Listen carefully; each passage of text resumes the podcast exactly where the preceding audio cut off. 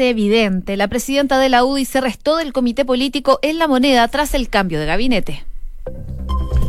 Una de la tarde en punto, ¿cómo están? Bienvenidos. Día lunes, comenzando la semana, por supuesto, con todas las informaciones aquí en Noticias en Duna. José, un día frío aquí en la capital y que se viene aún más frío. Frío, frío y claro, se viene peor para los próximos días porque tenemos ola polar que ya mañana parece que va a ser el peor día, menos 3 grados de temperatura, dicen por ahí. Hasta menos 4. Claro, en distintos sectores evidentemente la, la diferencia es de hecho, hoy eh, te cuento que la estación de monitoreo en Tobalaba llegó a menos un grado, en la de Pudahuel a 0,7 grados y Quinta Normal a solamente 1,2 grados. Sin embargo, las comunas de la periferia como Tiltil y Colina, que generalmente siempre hay una eh, sensación térmica completamente distinta y más extrema, llegaron a los menos 2 grados y mañana parece que va a estar peor. Bueno, les cuento que a esta hora hay 12 grados de temperatura. Em, se esperan precipitaciones durante la jornada, durante la tarde, así que probablemente van a caer algo de gotas, no muchas. Esta condición se va a mantener solo durante la tarde del día de hoy y probablemente hasta las noches. Y ya mañana, como tú decías, Nico, acá en Santiago, menos 3, menos 2 grados de temperatura dependiendo de la zona de la región metropolitana donde se encuentran. Eso sí va a estar totalmente despejado durante la jornada de mañana. Les cuento también rápidamente, Viña del Mar y Valparaíso, a esta hora hay 8 grados de temperatura, se pronostica que aumente hasta los 12 grados y se pronostican también precipitaciones durante la tarde en Viña del Mar y Valparaíso. Concepción, 12 grados de temperatura, totalmente cubierto y Puerto Montt, donde nos pueden escuchar en el 99.7, a esta hora hay 12 grados y está totalmente despejado. Vamos a una revisión eh, rápida de eh, lo que es la calle de Santiago. La UST, el Ministerio de Transporte, dice que hay un semáforo apagado en Ricardo Lyon con Diego Almagro, en la comuna de Providencia. También hace una hora, hay que ver cómo se está desarrollando eso. Precaución avisa, reducción de pistas en Agostinas entre Teatinos y Morandé por presencia de manifestantes en la comuna de Santiago y un bus de transporte público con fallas en la primera pista de Alameda al Oriente al llegar a Plaza Baquedano, alguno de los puntos ahí que acusa la UST, el Ministerio de Transporte, en este día lunes de harto frío, pero también de muchas noticias. Una de la tarde con tres minutos, vamos entonces a revisarlas en los siguientes titulares. El presidente Sebastián Piñera inauguró la primera residencia de alta especialidad en Santiago, que va a reemplazar a los centros del Sename. El hogar va a brindar atención de salud mental a los niños en cuidado alternativo. En su discurso, el mandatario recordó a Lisette Villa, la menor que falleció en el CREA de Galvarino. Tras el polémico cambio de gabinete de la semana pasada, esta mañana se inició el comité político en La Moneda sin la asistencia de la presidenta de la UDI. El partido mantuvo en suspenso, su, en suspenso su participación en la cita, a la que finalmente llegaron el secretario general del partido, Jorge Fuentes, y el jefe de bancada de la colectividad, Javier Macaña. A propósito del comité político, está hablando hasta ahora la vocera de gobierno. Escuchemos lo que dice vuelta a la página. Con respecto eh, a la asistencia de la presidenta de la UDI, la senadora Jacqueline Van Rieselberger, ella avisó con anticipación de que por unos problemas de vuelo no podía estar y por lo tanto la UDI va a estar representada por el secretario general del partido y también por el jefe de bancada de diputados, el diputado Javier Macaya, tal como él también se lo señaló a ustedes. Pero resulta que hay la vocera de gobierno dando declaraciones principalmente por la ausencia de la presidenta de la UDI, Jacqueline Van Rieselberg, en este comité político. En otras informaciones también les contamos que el presidente de Renovación Nacional, Mario Desbordes, defendió la designación de Sebastián Sichel en el Ministerio de Desarrollo Social. El diputado esta mañana en Duna enfatizó que el expresidente de Corfo es una persona joven y con muchos méritos que tiene capacidad de hacerse cargo de este ministerio.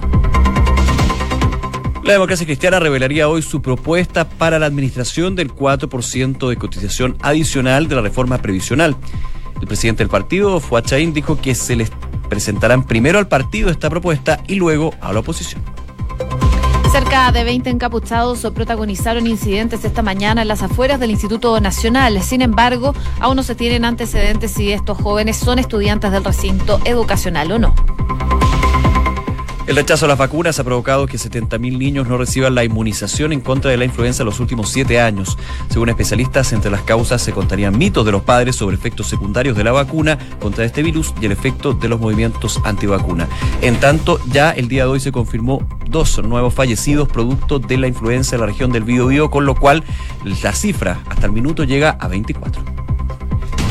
En Noticias del Mundo, el gobierno argentino de Mauricio Macri, que mm, dice que tardará entre dos semanas en determinar las causas de este apagón.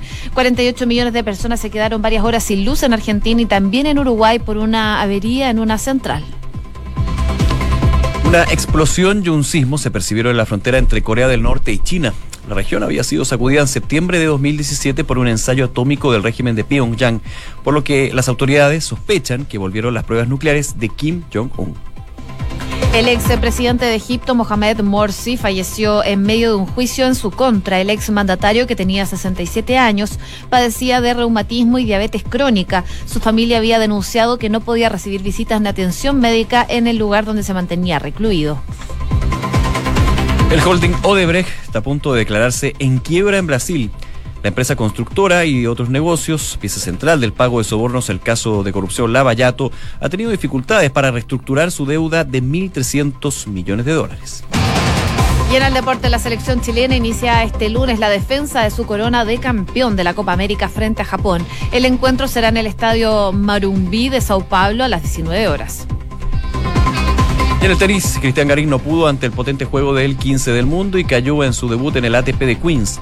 El tenista chileno tuvo opciones de llevarse el segundo set, pero no logró cerrar el tiebreak y terminó cayendo en sets corridos ante Marin Cilic. Una con siete minutos, partimos revisando las principales informaciones de esta jornada el día de hoy y sin la presencia de la presidenta de la UDI. No llegó. No llegó finalmente. pero se esperaba eso, o sea, Sí. a ver, escuchando un poco lo que dice, eh, lo escuchábamos en vivo, justamente este, en esta hora, la ministra vocera de Gobierno, Cecilia Pérez, dice que ella avisó que no iba a llegar al comité político por un tema del el vuelo. Pero para muchos, de hecho, hay una nota en la tercera donde le preguntan a gente dentro del oficialismo indican de que más bien es una señal política que se estaba eh, viendo como una posibilidad luego de la molestia y molestia pública, no una molestia privada, una molestia pública que han hecho ver eh, entre ellos la presidenta de la UDI, Jacqueline Van Rieselberghe, con respecto a un cambio de gabinete que a juicio de la UDI fue desequilibrado y que les dolió, y les dolió mucho. Bueno, el viernes conversábamos con eh, Víctor Pérez eh, de la UDI, sí. que también estaba muy molesto con esta situación, este cuoteo que dicen que hay después de este cambio de gabinete y que según algunos favoreció a Renovación Nacional. De hecho, eh, fue muy crítico, perdón, el senador Pérez por la declaración que dio la ministra Sí, Pérez la durante el día viernes, cuando dijo que este gobierno no es de coteos políticos, sino de equilibrios. Y de alguna manera Víctor Pérez interpretaba como que la UDI estaba buscando de que eh, se dieran coteos políticos. Entonces se da una eh, polémica entre declaración y declaración. También hay reacción el día de hoy del eh, presidente de Renovación Nacional, Mario Desbordes, que dice que es eh, una muestra de cobardía lo que fue la crítica de Víctor Pérez a lo que dijo la ministra Pérez, recordemos también militante de Renovación Nacional. Así que hay fuego por todas partes acá y no deja de ser menor que la presidenta de la UDI no asista al comité político, el primero luego de este cambio de gabinete que a juicio de los expertos está claro, dejó bastante mal parado a la Unión Demócrata Independiente. Bueno, finalmente igual hubo representación de la UDI en este comité político. De hecho, lo misma vocera lo decía durante mm, la- las declaraciones que escuchábamos en los titulares. El jefe de bancada, Javier Macaya, y el secretario general de la colectividad, Jorge Fuentes, sí llegaron a este comité político. Sin embargo, la timonel del partido se restó de esta reunión, una señal, como tú decías, que se puede tomar también como muy política respecto de este cambio de gabinete. Este encuentro también eh, se celebra este día lunes eh, con varias novedades. Una de ellas es la participación de Sebastián Sichel, el nuevo ministro de Desarrollo Social, quien ha llamado mucho la atención en esta designación. ¿Por qué? Porque él era ex militante de la ADC y también ex militante de Ciudadanos. Así que Así es. es una figura que llama mucho la atención y que se ha hablado bastante al respecto durante todo el fin de semana después de este cambio de gabinete. Claro, figura que eh, hace el enroque con el ministro Alfredo Moreno, que pasa a Ministerio de Obras Públicas. Un Alfredo Moreno ligado a la UDI, evidentemente. Y ojo, porque si volvemos a la molestia que entre declaración y declaración conocimos el viernes y al fin de semana, evidentemente, con muchísimas entrevistas al respecto, uno podría concretarla y resumirla en dos puntos. Primero, se intervienen seis ministerios, salen tres ministros. ¿Tres ministros estoy bien? Sí. Sí. Son tres ministros que están quizás no militantes, pero son ligados a la UDI. Y entran eh, Tiberio, mm, eh, bueno, el nuevo ministro. Teodoro Rivera. Teodoro Rivera, Tiberio. el nuevo, el nuevo ministro, eh, conocido evidentemente, Teodoro Rivera, a la Cancillería. Entra también el ministro Mañalich y entra también eh, Juan Carlos Llobet, quien fuera eh, subsecretario de Trabajo y en su minuto también ministro del Trabajo, ligados a Renovación Nacional. Eso por un lado, dicen que hay un desequilibrio entre cuántos puestos quedan para la UDI y cuántos puestos quedan para Renovación Nacional. Pan, pan, vino, vino. Pero el otro tema que tú decías, José, es la presencia de Sebastián Sichel. Sebastián Sichel, que no es nuevo en el gobierno, él estaba de vicepresidente ejecutivo de Corfo y para la UDI este paso a el Ministerio de Desarrollo Social, que recordemos, Ministerio de Desarrollo Social y Familia, que está dentro del comité político del gobierno a partir de esta administración de Sebastián Piñera, le causó muchísimo ruido porque hablan de que de alguna manera uno parafrasearía, no tiene el ADN, la génesis y eh, la ideología finalmente de Chile Vamos. Claro, muchos dicen, oiga, pero Evópoli también es bastante distinto a lo que es la UDI en sus inicios, pero hablan de un Sichel que eh, no está dentro de esa eh, génesis o ese ADN que de alguna manera tendría que estar impreso en el comité político del gobierno de Sebastián Piñera. Aparte de las críticas, evidentemente, de hecho estaba escuchando declaraciones del ministro Sichel, ministro Sichel, a la salida del comité político y dijo que había que dejar esta guerra de barras bravas a través de Twitter, a través de los medios, cuando eh, los partidos tienen que más bien ponerse a trabajar por el bien del país. Bueno, lo mencionábamos el viernes, hubo consejo directivo de la UDI durante el fin de semana, en donde, eh, bueno, estuvo la presidenta del partido, Jacqueline Van Rysselberghi, también estuvo el ministro Andrés Chadwick presente en esa instancia. Eh, esto fue eh, el viernes y el sábado en el Hotel de Termas de Cauquienes, y en donde, según lo que decía Jacqueline Van Rysselberghi el fin de semana, señaló que todos entienden que al gobierno le tiene que ir bien y que entendemos que hay que ser un aporte. Y también por supuesto, recalcaron esta situación de los coteos, de la situación del cambio de gabinete y le expresaron esta situación también al ministro del Interior, Andrés Chadwick, que estuvo presente en esta cita. Ojo que eh, más allá del cambio de gabinete de ministros que se dio el viernes, hay eh, aires de cambios también en los subsecretarios. y eso puede tener varios efectos. Imagínate tú si hay de alguna manera una especie de compensación política a la UDI para aquietar las aguas. O si acrecienta más lo que es esta polémica entre Renovación Nacional, la UDI y el Ejecutivo en este sentido. Eh, también, obviamente, considerando lo que han sido las declaraciones de Evópoli y parte del PRI, que son los que componen Chile Vamos. Así que con este cambio de subsecretarios que se podría dar en los próximos días, recordemos que es muy distinto al cambio de gabinete. El cambio de gabinete se da con los ministros entrantes, salientes y de enroque, se hace de una. Aquí con subsecretarios vamos a ir conociendo a través de comunicados de prensa, obviamente, donde hay ministros nuevos, tienen que ellos tomar la decisión de cuáles van a ser sus eh, segundo al mando, digamos. Entonces, eso podría también generar una serie de ruido, pero ya lo que de todas maneras deja claro de que hay una molestia patente es la ausencia de Jacqueline Parricelbergue. Claro, con la excusa de los pasajes de avión. Pero Mm. Oye, pero otro demasiada, coincidencia, así que lo dejamos así.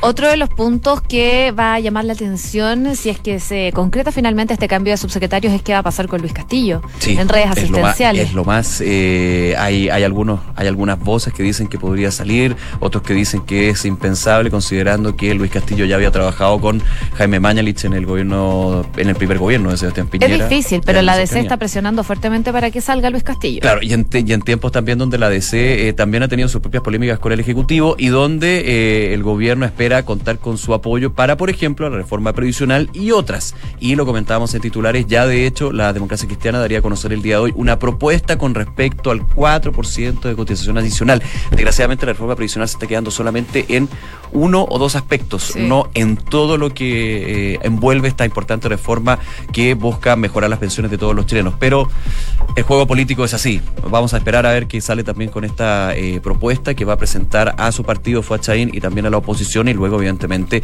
cómo se va a compenetrar con el gobierno. Pero eh, la situación de Luis Castillo evidentemente sigue siendo bien. Recordemos que Luis Castillo está vetado prácticamente de las comisiones de salud de la Cámara y del Senado, justamente por la democracia cristiana, por lo que ellos han dicho tiene su relación con respecto al encubrimiento de la muerte y el magnicidio, en este caso de Eduardo Frei Montalva. Ya eh, lo que había entregado el juez eh, Madrid, eh, el, fallo, digamos, del juez Madrid con respecto al caso, señalaba que no había indicios de que efectivamente Luis Castillo hubiera hecho o hubiera tenido una intención de delito, pero que sin embargo habían algunos actos que por lo menos eran reprochables, y eso lo dejó ahí. O sea, no habían delitos, pero encontrar a reprochar lo que había sido la actitud de eh, el actual subsecretario de redes asistenciales. Así que hay muchísimo, muchísimo que se está cortando a nivel político el día de hoy, partiendo la semana. Una con quince. Noticias en Duna con Josefina Stavrakopoulos y Nicolás Vial.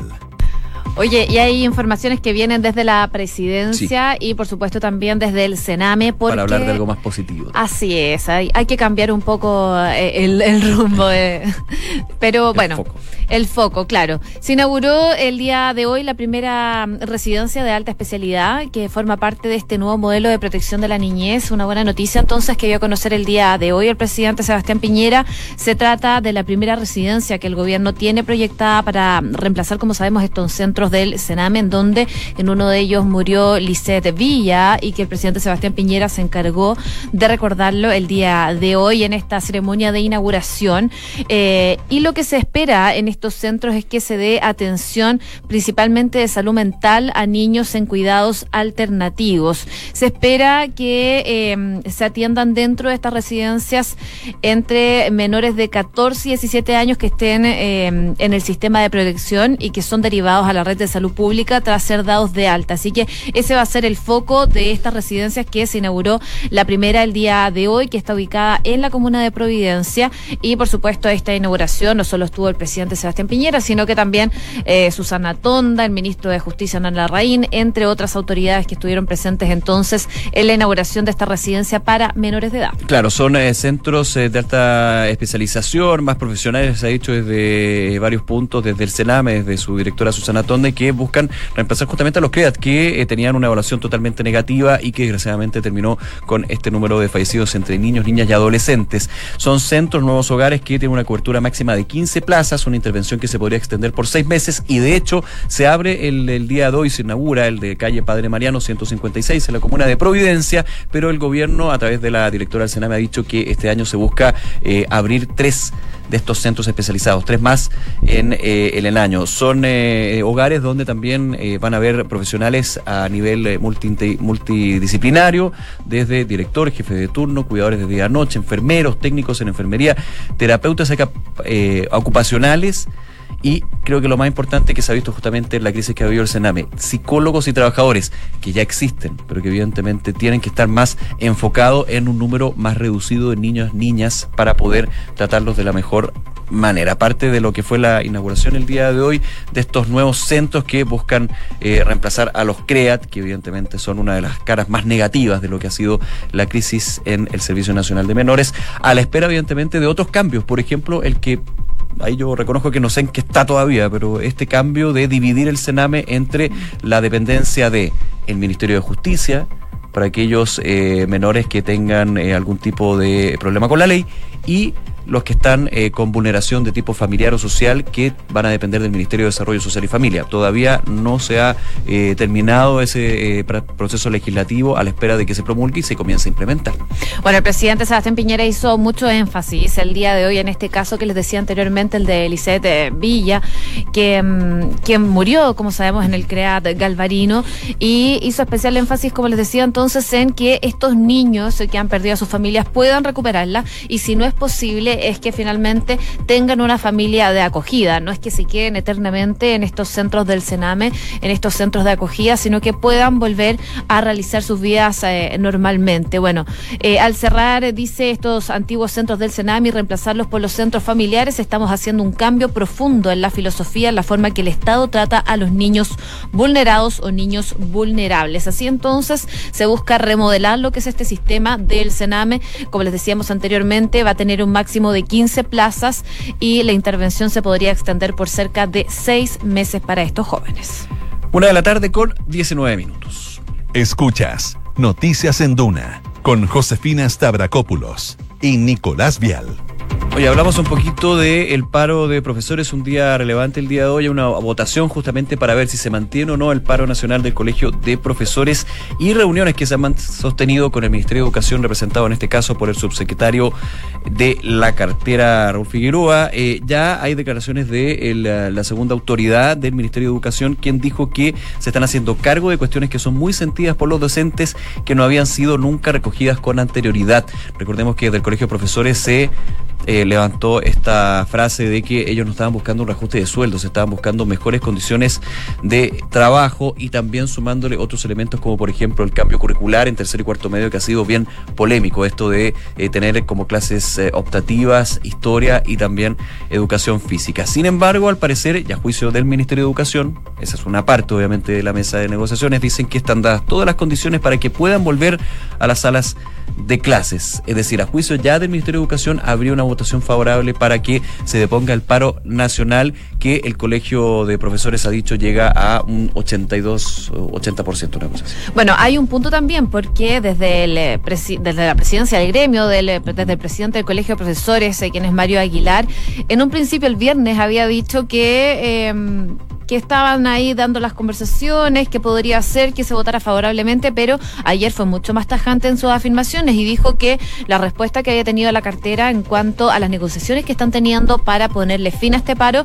son insuficientes y advirtió que va a haber una movilización grande dependiendo de la votación que se realice el día de hoy. La votación es básicamente para decidir si sigue este paro o si se depone y ya van a las aulas a hacer clases. Claro. La ministra de Educación, Marcela Cubillos, eh, también habló el día de hoy, dijo que llama la atención y que cuesta entender la postura de los dirigentes, ya que, eh, como les contaba el jueves pasado, tras negociar muchas horas, eh, dice que se llegaron a una fórmula para poder avanzar en lo que hay acuerdo y para mm, dejar pendiente aquello en lo que no lo hay. Y, por supuesto, le llamaron mucho la atención las declaraciones que dio Mario Aguilar, que eh, la semana pasada estaba a lo mejor un poco más abierto a deponer este paro, pero el día de hoy la postura es mucho más tajante.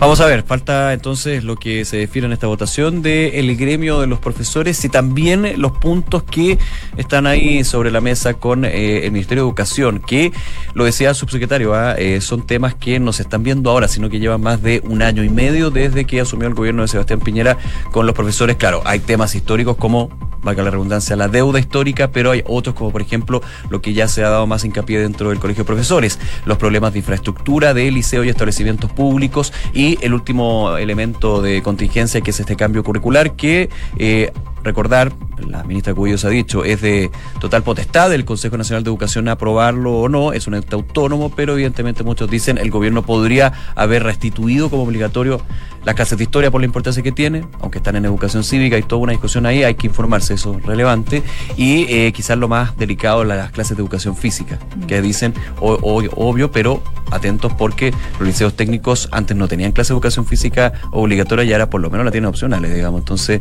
hay todo un tema ahí.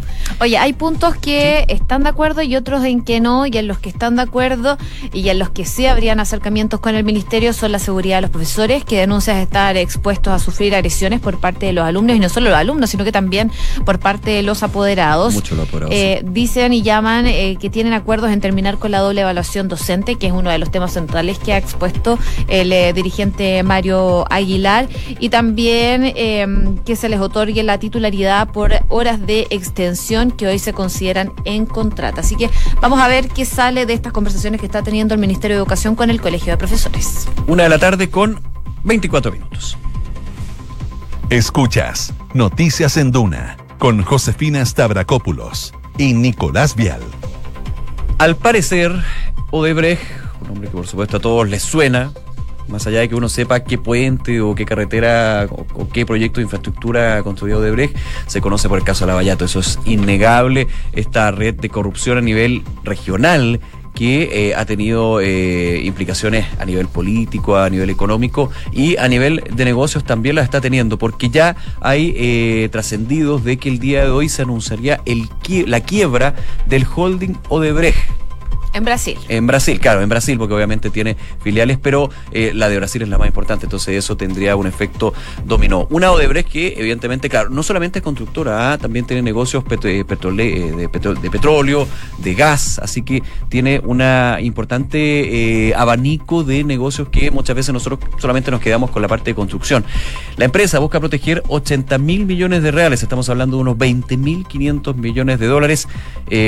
Que componen deuda, garantía y préstamos entre compañías de un grupo de acreedores que incluye a bancos brasileños y titulares de bonos extranjeros. Por eso se dice que el día de hoy se podría eh, llamar entonces a la quiebra para justamente hacer lo que es el, la reorganización de la deuda y por sobre todo las obligaciones que tienen con los acreedores. Una empresa que evidentemente con todo un escándalo de lavallato, con toda esta red de corrupción donde se le pagaba a miembros de los gobiernos para poder facilitar eh, licitaciones públicas, eh, ha tenido un impacto muy fuerte para la compañía en términos del financiamiento. Por ejemplo, la nota eh, que le ponen las agencias clasificadoras es una nota bastante mala, evidentemente por el riesgo y la poca interés que tienen muchos en invertir en una compañía que está completamente embarrada. Y también las posibilidades que tiene para financiarse los mercados bursátiles o los mercados internacionales justamente por este escándalo de corrupción que la empaña y que la llevaría entonces, según lo que ha trascendido en medios brasileños y también internacionales, a declararse en quiebra el día de hoy.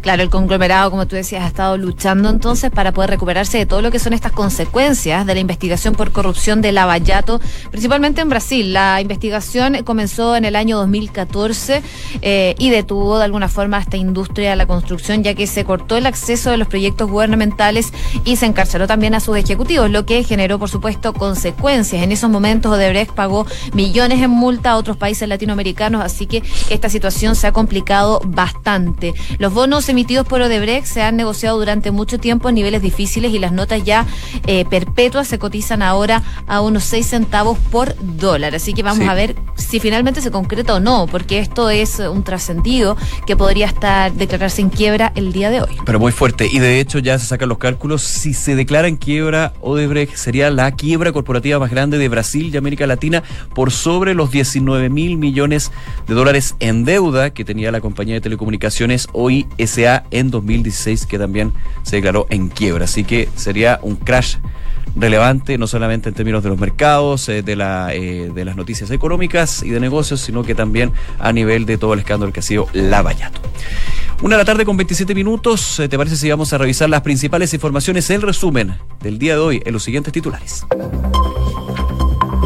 El gobierno citó para este martes a la moneda a los presidentes y jefes de la bancada de Chile Vamos tras la polémica por el cambio de gabinete. El encuentro, que fue confirmado por la ministra Cecilia Pérez, tiene como objetivo realizar una coordinación legislativa en materia tributaria y de pensiones. El presidente Sebastián Piñera inauguró la primera residencia de alta especialidad en Santiago que reemplazará a los centros del Sename. El hogar brindará atención de salud mental a niños en cuidado alternativo. En su discurso, el mandatario recordó a Lisette Villa, la menor, fallecida en el CREAT de Galvarino. Murió el expresidente egipcio Mohamed Mursi tras desplomarse en pleno juicio. El exmandatario y figura del partido respaldado por los hermanos musulmanes se desvaneció tras una exaltada comparecencia ante el magistrado. Fue trasladado a un hospital donde no pudo ser salvado. Una explosión y un sismo se percibieron en la frontera entre Corea del Norte y China. La región había sido sacudida en septiembre de 2017 por un ensayo atómico del régimen de Pyongyang, por lo que las autoridades sospechan que volvieron las pruebas nucleares de Kim Jong-un. Y la selección chilena inicia este lunes la defensa de su corona de campeón de la Copa América frente a Japón. El encuentro va a ser en el estadio Morumbí de Sao Paulo a las 19 horas.